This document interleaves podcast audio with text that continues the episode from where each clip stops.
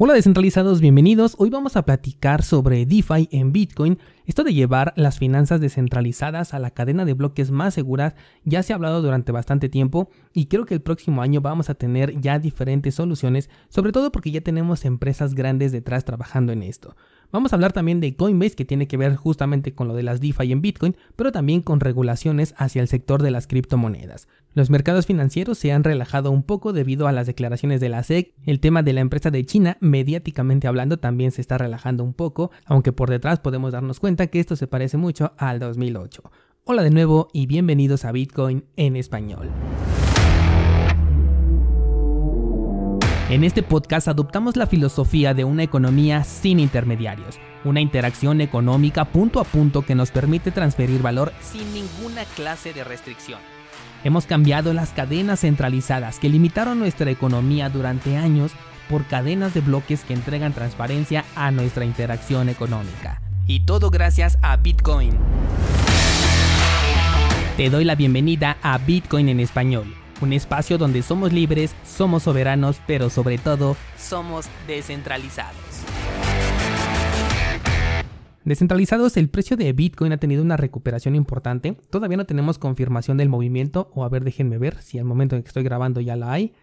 Eh, está muy cerca, eh, la verdad, pero todavía no tenemos una confirmación.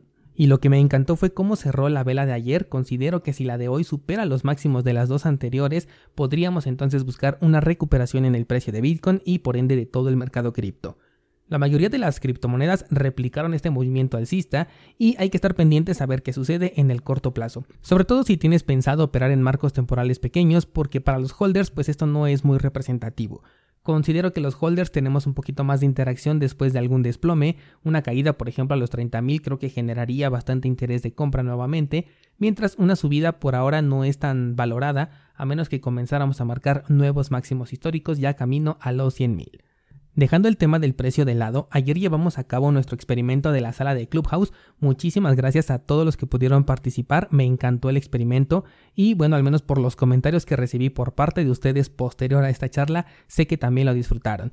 Por lo tanto, creo que vamos a hacerlo oficial y estaremos reuniéndonos una vez por semana para platicar sobre un tema que finalmente terminamos hablando de otra cosa, pero fue súper fluido y me encantó la participación de ustedes. Ojalá nos puedan acompañar en futuras sesiones para que esto se vuelva todavía más interesante. He grabado la sesión y varios me han comentado que les gustaría escucharla posteriormente en una versión grabada, sobre todo aquellos que no pudieron estar presentes. Idea que también comparto, así que yo creo que los domingos voy a estar publicando estas conversaciones para que quienes no pudieron estar en vivo lo puedan escuchar posteriormente también.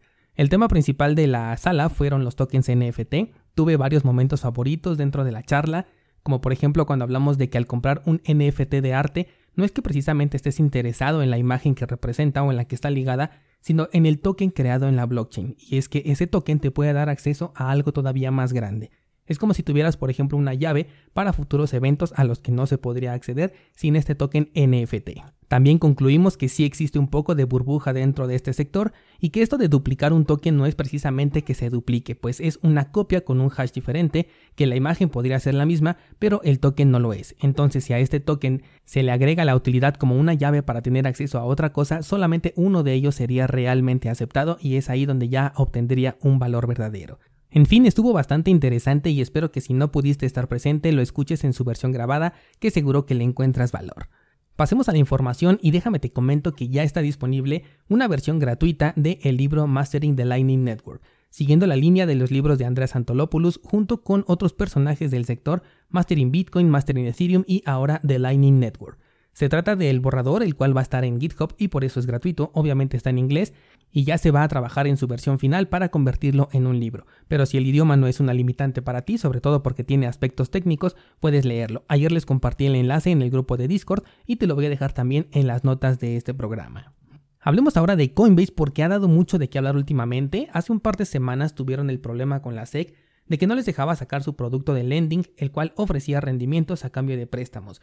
Esto la SEC no lo vio con buenos ojos y no dudó en decir e incluso amenazar a Coinbase por no tener los permisos necesarios para ofrecer este tipo de servicios. Después de ello, su decisión fue la de lanzar un producto enfocado en los inversionistas institucionales y ahora está interesado en ayudar a construir un marco regulatorio para las criptomonedas, con la finalidad seguramente de saber con qué puede jugar y con qué no. eh, Coinbase pretende hacer una propuesta de regulación para el sector que entregue una regulación clara para las empresas centralizadas que trabajan con criptomonedas. Dice Coinbase que a pesar de que las criptos han nacido para operar en un marco fuera de toda restricción, la regulación aplicaría tanto para empresas como para los inversionistas que utilicen estos servicios. Lo hemos platicado ya muchas veces, si quieres utilizar servicios centralizados, debes asumir que tienes que cumplir con sus políticas, términos y condiciones además de asumir por supuesto el riesgo de un hackeo, un baneo, una prohibición del gobierno o un simple capricho con el cual no puedas retirar tus fondos. Demasiado riesgo desde mi punto de vista para dejar ahí mis criptomonedas. Coinbase es una empresa que siempre ha estado de la mano de las regulaciones, por lo que no me extraña que quiera participar en la creación de una, sobre todo porque también puede inducir a cambios que le beneficien en el futuro y con ello pueda ofrecer productos aprovechando del impacto que esta empresa tiene en las personas. Y es que para aquellos que no son, digamos, descentralizados, Coinbase es una empresa de buen prestigio y me acabo de dar cuenta de esto porque esta semana platiqué con una persona que sí invierte en cripto pero no es un descentralizado. O sea, solamente invierte porque quiere diversificar su dinero y ya. No hace más que comprar, guardar y en algún momento si gana, pues bueno. A esta persona no le interesaba nada técnico, no le interesaba esto de la custodia, el que Coinbase sea un actor malicioso, ni mucho menos, en sus propias palabras, complicarse la vida al manejar dinero si una empresa como por ejemplo Coinbase y otras plataformas se lo ponían bastante fácil.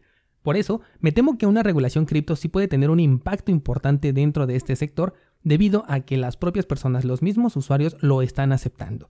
Incluso los propios youtubers que brindan el acceso a este sector y que atraen a las personas no dudan en recomendarte a Binance, QuantFury, Bit2Me, Crypto.com, etc., que son plataformas que sí cumplen perfectamente su objetivo, son súper eficientes en lo que están ofreciendo, pero que nos están separando de lo que el término criptomoneda trajo consigo cuando nació Bitcoin y al final podemos estar en un sector que termine siendo más regulado de lo que nació para ser. La única diferencia de esto sería que puede operar tanto dentro como fuera dependiendo del tipo de usuario que seas. Por eso aquí lo que buscamos es que seamos descentralizados. Cambiando de noticia pero siguiendo con Coinbase, están participando ahora en una campaña de financiamiento para llevar los servicios descentralizados a la red de Bitcoin.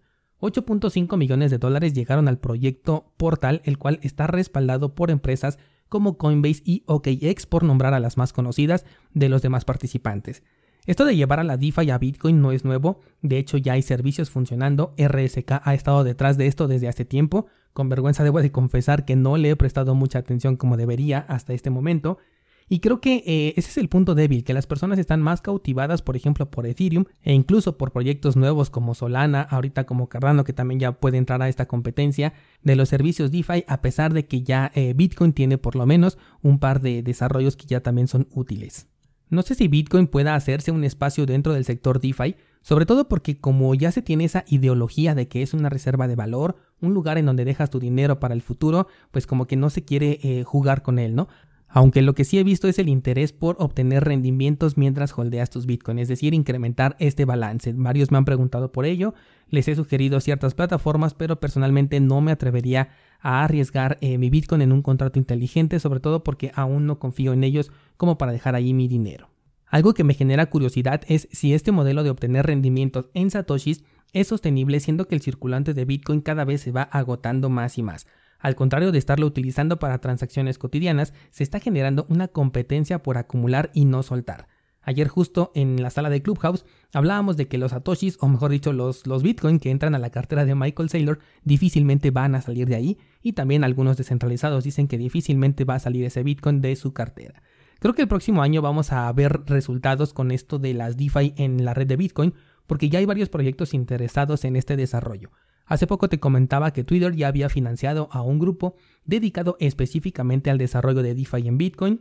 Y ahora, bueno, pues tenemos este nuevo proyecto que ya cuenta con un par de pesos pesados también. A lo que quiero ponerle lupa para cuando ya tengamos un producto final es qué tan descentralizado y anónimo sería, porque tenemos detrás a empresas como Coinbase, obviamente la misma Twitter, que es una empresa centralizada, y la inversión de ellos no me genera eh, la total confianza, sobre todo Coinbase obviamente. También otro que se metió a esto el día de ayer fue Internet Computer, otro servicio que es totalmente permisionado y que nos deja ver que no está del lado de la descentralización y la libre participación. El punto positivo de todo esto es que cada noticia que se genera alrededor de este ecosistema siempre tiene la mira al crecimiento de este mismo ecosistema y al futuro, lo cual nos brinda esa sensación de estar en un sector de continuo crecimiento, innovación y que definitivamente ha llegado para quedarse. Antes de pasar a la siguiente noticia, te recuerdo que ya tenemos un pool oficial de Cardano en el cual te invito a participar si es que quieres delegar con nosotros. El ticker se llama 7PL y el pool lo vas a encontrar como 7pool. En las notas del programa encontrarás un enlace a un video para que puedas ver cómo delegar desde tus carteras de Dedalus o Yoroi a este pool si quieres participar con Bitcoin en español y 7pool.